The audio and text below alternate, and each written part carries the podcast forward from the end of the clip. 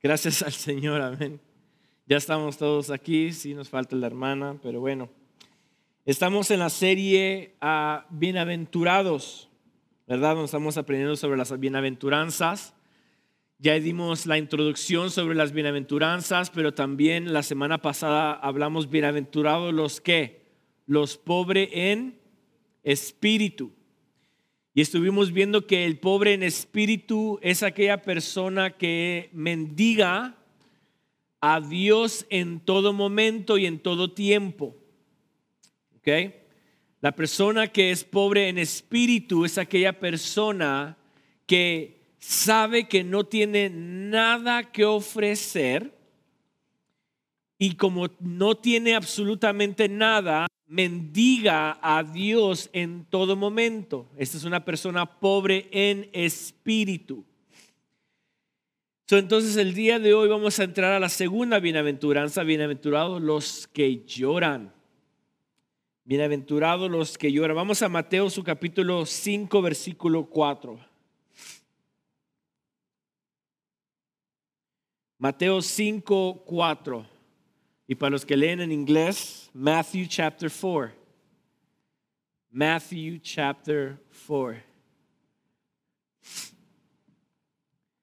Dice, bienaventurados los que lloran, porque ellos recibirán consolación. Bienaventurados los que lloran, porque ellos recibirán consolación. Hay un reformador en el siglo XVI llamado Blas Pascal. Blas Pascal, que dijo lo siguiente acerca de la felicidad. Ojo, esto fue lo que él dijo concerniente a la felicidad. Dice, todos los hombres buscan la felicidad. Esto es sin excepción. Cualquiera que sean los diferentes medios que emplee, todos tienden a este fin, la felicidad. La causa de que algunos vayan a la guerra y de que otros la eviten es el mismo deseo en ambos, acompañado de diferentes puntos de vista. La voluntad nunca da el menor paso sino hacia este objeto. Este es el motivo de cada acción de todo hombre, incluso de los que se ahorcan. ¿Qué estaba tratando de decir a Pascal? O sea, que el objetivo principal del hombre es encontrar, buscar la felicidad. Y esto al hombre, para cada persona se encuentra diferente, se ve diferente la felicidad. Incluso las personas que se quitan la muerte o quitan la vida, perdón, al quitarse la vida piensan que eso les trae felicidad. O sea, no encuentran placer en el mundo y piensan que matándose van a ser felices. ¿Verdad? O sea que si una persona va a la guerra, se inscribe a ir a la guerra, se inscribe porque sabe que lo va a hacer feliz. Como aquella persona que no va a la guerra, ¿qué pasa? Dice, no, pues si no voy, no voy a ser feliz. So, cada acción que el hombre hace lo hace en base de la felicidad. Pero como podemos, como podemos ver y hemos visto hasta ese momento, las bienaventuranzas son exactamente lo contrario de lo que el mundo llama felicidad. Eso lo vimos la semana pasada. Que las bienaventuranzas es algo que es totalmente contrario de lo que el mundo llama ser feliz. Recordemos que las bienaventuranzas no prometen risa placer y prosperidad terrenal, pero sí promete un gozo interno en medio de las dificultades. Bien, entonces, a consecuencia de esto, Jesús inicia el sermón del monte con las bienaventuranzas, sabiendo que todo hombre busca ser feliz Continúa diciendo, bienaventurados los que lloran, porque ellos recibirán consolación. Creo que todos en algún momento hemos pasado por un momento de llanto, ¿no? Creo que todos hemos llorado. no hay excepción, aún hasta Pailín Jr. the Fourth allá llora cada ratito. Todos pasamos por momentos de llantos. Y las escrituras son amplias para explicarnos y decirnos las causas por las cuales lloramos. Unos, unos ejemplos. Cuando un familiar muere, lloramos. La Biblia dice que Abraham lloró cuando su esposa Sara murió. Isaac dice la Biblia que lloró cuando se dio cuenta que José fue muerto. También las escrituras dicen que nosotros lloramos cuando somos traicionados. ¿Verdad que la traición nos duele? Y cuando somos traicionados, lloramos. Mardoqueo dice la Biblia que lloró amargamente el día que se dio cuenta que Amán quería destruir a los judíos. También Pedro dice que lloró amargamente el momento que traicionó a Jesús, ¿verdad?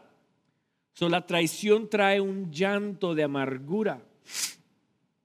También lloramos cuando vemos que alguien que nosotros amamos sufre, ¿verdad? Cuando el rey David se dio cuenta que su hijo, por medio de Bathsheba, estaba a punto de morir, él lloró. ¿Por qué? Porque se dolía por el hijo que tenía. Pero también las escrituras dicen que lloramos por la felicidad. Cuando estamos felices, ¿no? Cuando somos jóvenes y nos dicen, mira, cumpliste 15 años y aquí está tu primer celular. Lloramos de felicidad, ¿no? De alegría. Nos dicen, mira, te compré un carro. Lo que siempre he querido. Cuando te dicen, mira, te llamó el novio, ¿se recuerda la mujer pecadora que enjuagó los pies de Jesús? Dice la Biblia que los enjuagó con sus qué? Lágrimas. No estaba llorando por consecuencia de dolor, pero estaba llorando por la alegría que, el, que Dios la había salvado. entonces, vemos estos ejemplos de cómo nosotros podemos llorar y créame, el inconverso como el cristiano llora a consecuencia de todas estas.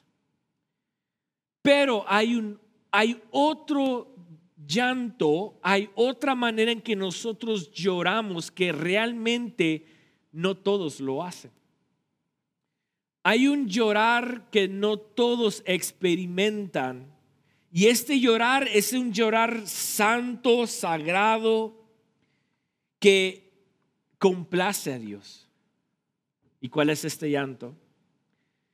Es el llorar de arrepentimiento. Vamos a segunda de Corintios 7:10.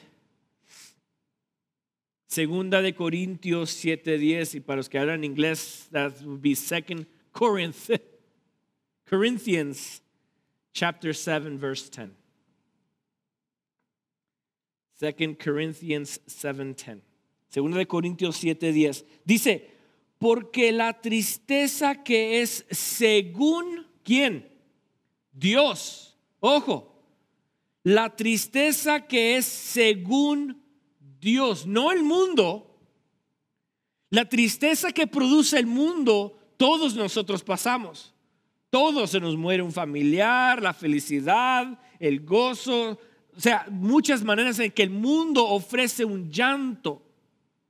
Pero dice la tristeza que produce Dios, produce qué?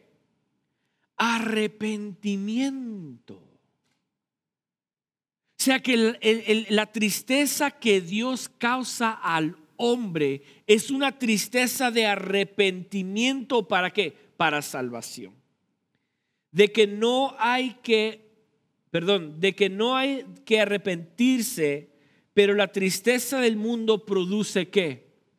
Muerte.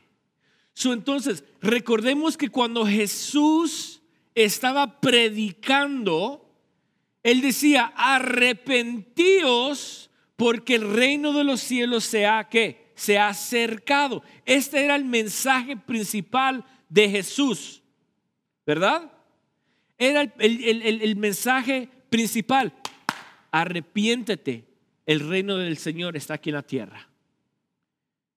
Entonces, con esta predicación que hacía Jesús, los pobres en espíritu la oían y decían, oh, espérame, no hay nada que yo pueda ofrecer para ser miembro del reino. Entonces, esta predicación y la tristeza que causaba el Espíritu Santo, causaba qué? Un llorar. Un llorar de arrepentimiento. Entonces, lo que Jesús buscaba era que, el, que hubieran corazones pobres en espíritu que lloraran en arrepentimiento.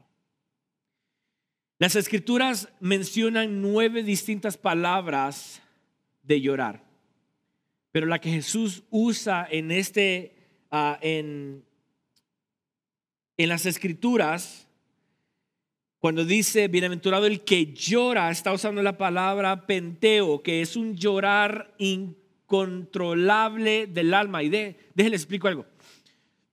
Estaba estudiando la cultura judía y mientras yo estudiaba esta cultura, la historia y la cultura dice de que los judíos eran bien expresivos cuando lloraban. Dice, el libro que estaba estudiando dice de que cuando los judíos lloraban por causa de que alguien se moría, eran tan, o sea, lo expresaban abiertamente y de muchas maneras al mismo tiempo. Un ejemplo, se daban cuenta de que se había muerto tal persona. ¿Qué pasó cuando Isaac se dio cuenta que José murió? Dice que se rasgó qué? Sus vestidos. Dice en la Biblia que Isaac se, se rompió sus vestiduras, se tiró al suelo, se tiró cenizas y tierra en la, en la, en la cabeza. Y dice que ellos, la costumbre de los judíos, cuando alguien moría, lamentaban día y noche, no comían, no bebían nada y se tiraban en el suelo y se completamente se perdían en la manera en que ellos se, veían. O sea, se echaban al olvido, se echaban al olvido, o sea, se rasgaban sus vestidos, se vestían de luto, dice la Biblia, se ceñían los lomos con sacos, se ponían un saco. Ah, se cortaban el pelo, se cortaban la barba. O sea, ellos expresaban afuera, afuera, lo que internamente ellos sentían. Esta era la cultura judía. Cuando decían, hey, su hijo no va a vivir, ay Dios mío, ay Dios mío. Y luego el doctor venía y decía, hey, se murió. Ah, ese llorar incontrolable del alma, ese llorar pésimo, que ellos lo que hacían era se rasgaban, se cortaban, se tiraban tierra, se ponían un saco, se echaban al suelo y ahí quedaban casi como muertos ellos, sucios. Era la manera en que ellos expresaban ese lamento. Bueno, de esa misma manera es lo que Jesús está diciendo, bienaventurados los que lloran. Penteo, bienaventurados los que lloran. Cuando está diciendo bienaventurados los que lloran, está diciendo bienaventurados los que de esa manera se sienten internamente, que están llorando, gimiendo, que se rascan sus vestiduras que, se cortan el pelo, la barba, se, tiran cenizas, tierra y se echan al olvido a perder por un amargo, inconmovible, o sea, algo tan fuerte del alma, pero en causa del arrepentimiento. Wow. En base del arrepentimiento. Entonces, la primera pregunta es, ¿quiénes son los felices que lloran? Los felices que lloran son los que se arrepienten por haber transgredido la ley de Dios.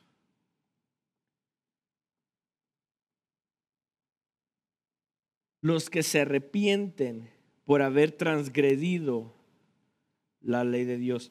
Cuando la bienaventuranza dice bienaventurado, ya sabemos que el bienaventurado quiere decir feliz. Se expresa de esta manera, feliz es el hombre que llora incontrolablemente por haber transgredido la ley de Dios. O sea, cuando Jesús predica y dice, arrepentíos porque el reino de los cielos se ha acercado, el pobre en espíritu que está mendigando a Dios, que oye el mensaje y dice arrepentíos, el Espíritu Santo lo conmueve tanto, lo conmueve que ahora él se siente tan mal y se arrepiente de todo corazón que comienza a llorar porque sabe que ha transgredido la ley de Dios, que Él es un vil pecador. Uno de los más grandes ejemplos es el rey David. ¿Se recuerdan el rey David? Bueno, hablamos la semana pasada o antepasada, perdón, dijimos de que David estaba caminando en el patio y se fijó en una mujer hermosa, la mandó a llamar, durmió con ella, mandó a matar a su esposo. Resulta que la mujer quedó encinta y cuando quedó encinta, el rey David la tomó como esposa pero dice que todo estaba tranquilo, todo estaba bien y él estaba sentado en su trono y de repente llegó Natán y le comienza a decir una parábola. Dice, mira rey, había un, habían dos hombres. Un hombre tenía un montón de vacas y animales y, ovejas y todo. Y en, en este otro lado había uno que nada más tenía una triste ovejita. Raquítica estaba. Y este hombre teniendo todos estos animales se dio cuenta que venían amigos a comer y lo que decidió hacer es mejor robarle la ovejita de su vecino, la mató, la cocinó y se la sirvió a sus amigos. Y el rey David se para y dice, ah, que muera ese hombre. Bueno, le dice Natán, ese hombre eres tú. Dice la Biblia que David cayó desplomado. Cayó y escribió un hermoso salmo. Vamos a Salmo 51. Psalms 51. Salmo 51. Este fue lo que el rey David oró. Dice, ten piedad de mí, oh Dios, conforme a tu misericordia, conforme a la multitud de tus piedades, borra mis rebeliones. Lávame más y más de mi maldad y límpiame de mi pecado, porque yo reconozco mis rebeliones y mi pecado está siempre delante de mí. Contra ti, contra ti solo he pecado y he hecho lo malo delante de tus ojos para que seas reconocido justo en tus palabras y tenido por puro en tu justicia. He aquí en maldad he sido formado y en pecado me concibió mi madre. Quiero hacer un paréntesis aquí. Veamos el contexto. Él está diciendo, ten misericordia de mí. He pecado en contra de ti, ¿verdad? He hecho maldad, mi corazón se desvió y pequé contra tu ley. Está diciendo el rey David. Pero mira el versículo 5 dice, he aquí en maldad he sido formado y he pecado y he pecado y en, pecado me concibió mi madre. ¿Qué está diciendo el rey David? Está diciendo que yo soy un vil pecador porque nací siendo qué? pecador. El rey David está reconociendo que su acción no es una acción por consecuencia de que, ay, fui tentado, ay, aquí el tentador. No, no, no, no. Está diciendo, porque como mi mamá me concibió en pecado y soy un vil pecador desde nacimiento, mis acciones son qué? Pecaminosas. Y por lo tanto, mi deseo es solamente pecar. Y por como pequé, ahora te pido perdón por mi rebelión, porque he sido rebelde desde que nací. Es lo que está diciendo el rey David. Vamos al versículo 10, mismo capítulo, versículo 10. 10 dice, crea en mí, oh Dios, un corazón limpio y renueva un espíritu recto delante de mí. Está diciendo, ¿sabes qué, Señor? Yo estoy llorando porque nací pecador, fui concebido en pecado he pecado porque soy un vil pecador. So ahora en misericordia y estoy llorando delante de ti, te pido que creas en mí un corazón limpio. Y renueva un espíritu recto delante de, dentro de mí. No me eches de delante de ti y no quites de mí tu santo espíritu. Ojo, 12. Vuélveme el gozo de tu salvación y espíritu noble me sustente. O sea, el rey David estaba consciente que el sumo gozo del alma se encontraba en la salvación. El rey David estaba consciente que el sumo gozo del alma se encontraba en la salvación. Es lo que estaba diciendo el rey David.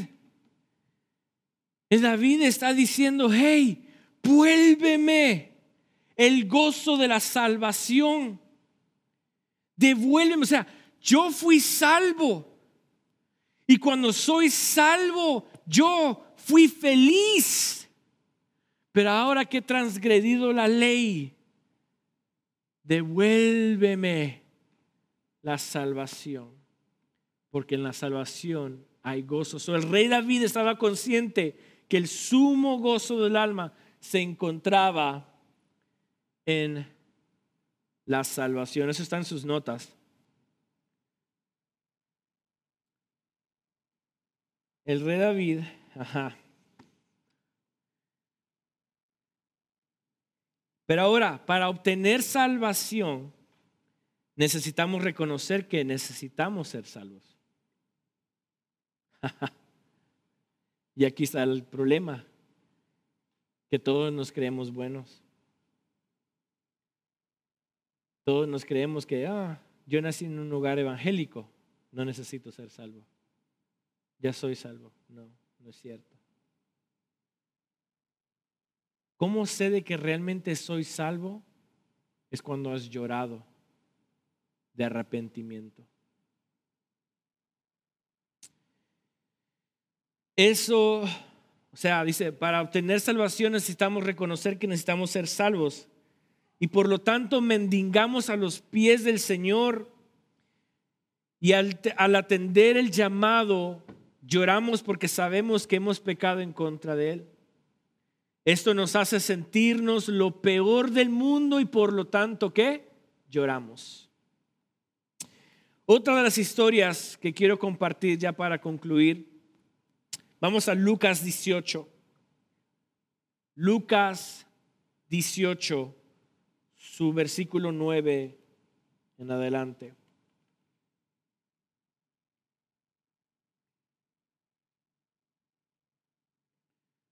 ¿Lo tenemos? Dice, a unos, me encanta esto, dice, a unos que confiaban en sí mismo, como justos y menospreciaban a otros, dijo también esta parábola. Ojo, este versículo dice mucho. Jesús estando predicando, había oído y sabía que habían unas personas que se sentían justos en ellos mismos. O sea, que ellos se sentían que eran personas buenas pensaban que eran, eran justos, o sea, y como ellos se sentían que eran justos, ¿qué hacían? Menospreciaban a los demás. Versículo 10, esta es la parábola que dice Jesús, dice, dos hombres subieron al templo a orar. Uno era fariseo y el otro publicano. El fariseo puesto en pie oraba consigo mismo de esta manera.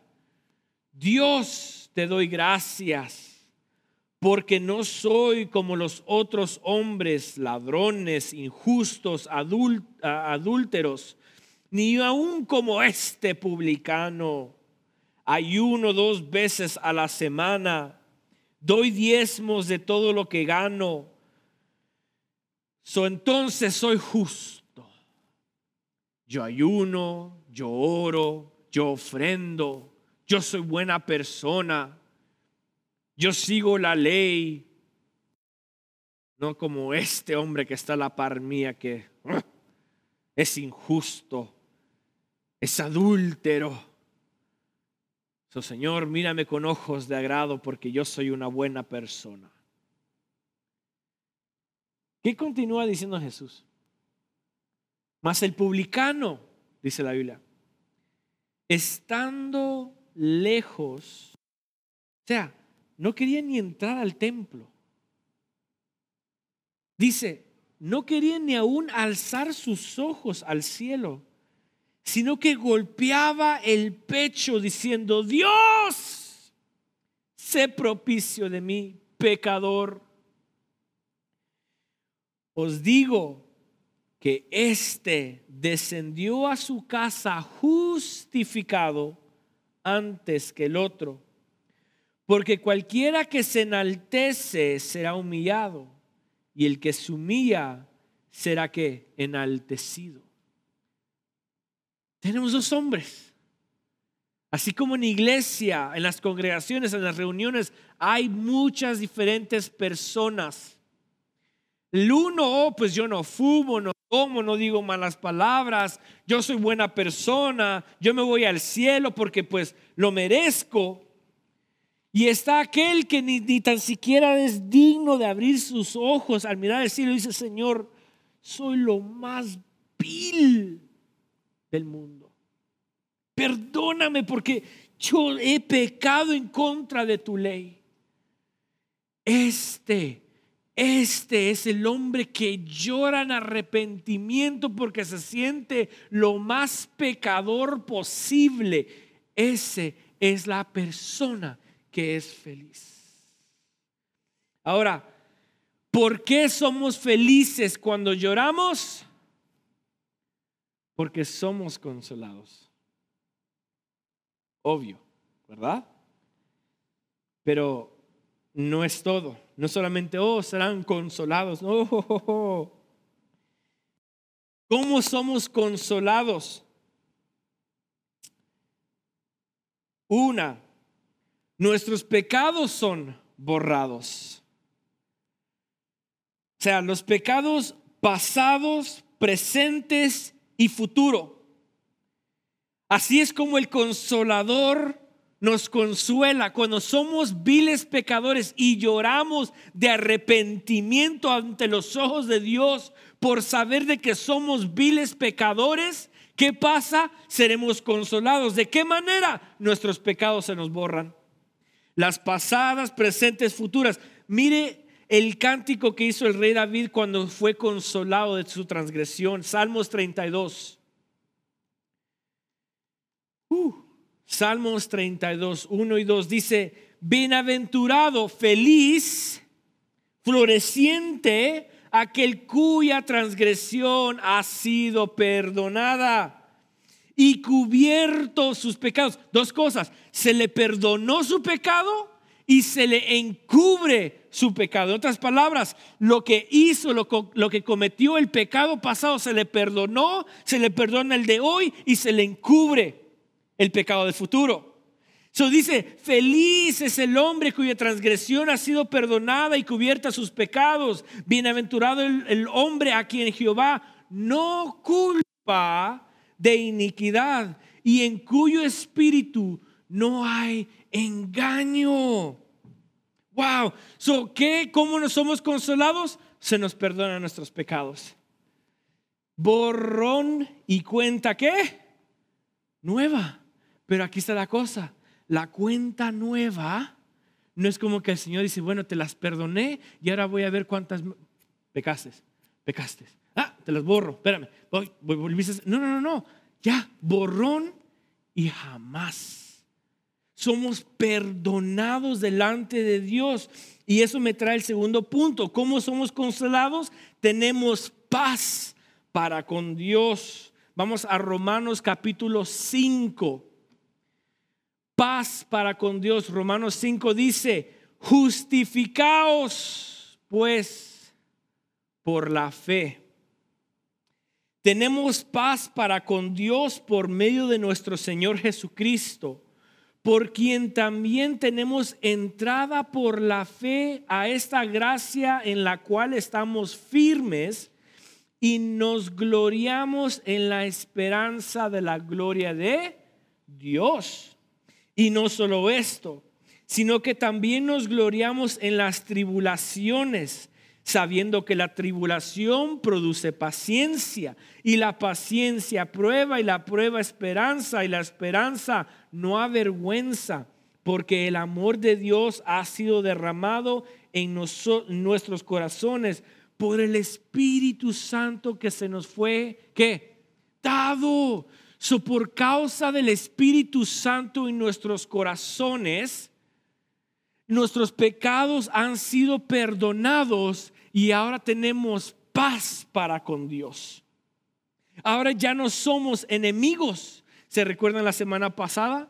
Hablamos de que como somos muertos espiritualmente, no solamente somos muertos, pero somos esclavos y somos enemigos de Dios. Ahora por nosotros llorar en arrepentimiento internamente, ahora tenemos esa paz para con Dios. Punto número tres, ¿cómo somos consolados? Somos consolados, el consolador está con nosotros siempre. El consolador está con nosotros siempre. Juan 14, 20.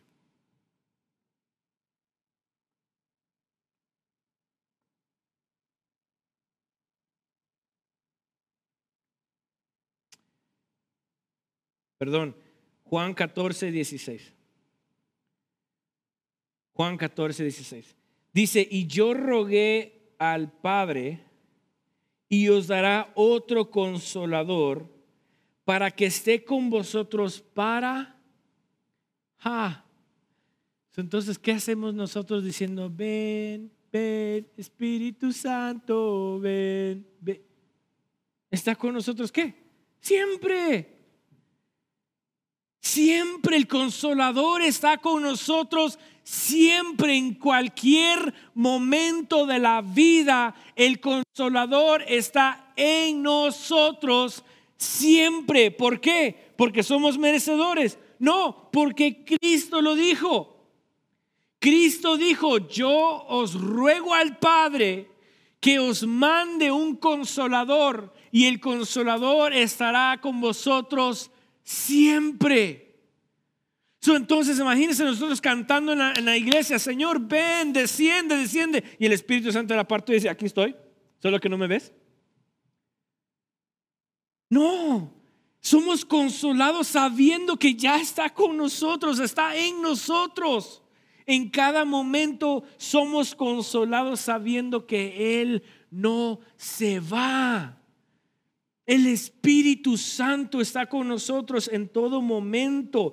Esa es la tercera manera en que nosotros somos consolados, sabiendo que nuestro consolador, el momento donde me siento triste, el momento donde me siento tentado, ahí está el consolador. El momento donde yo me siento débil, inútil, o a veces donde soy, me siento incapaz de creer en una promesa de Dios, ahí está el consolador diciendo, hey, ten fuerza, ten fuerza. Y yo me quiero sentirme débil y llorar, Señor, yo no puedo porque, mira, me has prometido lo, que, que tú harías esto, Señor. Y, y mira, yo estoy tratando de creer en tus promesas, pero a veces soy inútil y uno comienza a llorar y el Espíritu Santo está ahí a la par diciéndote, sabes que aquí estoy, déjate, doy fuerza.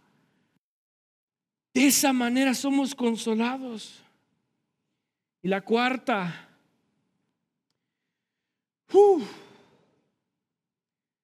tenemos la promesa de la vida eterna. Tenemos la promesa de la vida eterna. Apocalipsis 21, 4.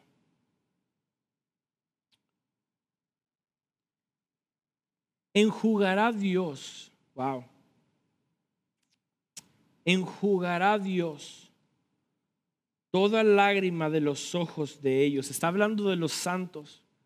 Ojo, está hablando de aquellos que lloran en su espíritu, gimen en arrepentimiento porque saben y han reconocido que somos viles pecadores y como reconocemos que somos pecadores, estamos gimiendo internamente, estamos rasgando nuestros vestidos y la promesa es que el Señor mismo, Dios mismo enjugará toda lágrima de los ojos de aquellos que lloran y no habrá muerte. Ojo, no, no vamos a morir. No habrá muerte, ni habrá más llanto, ni clamor, ni dolor, porque los porque las primeras cosas que pasaron.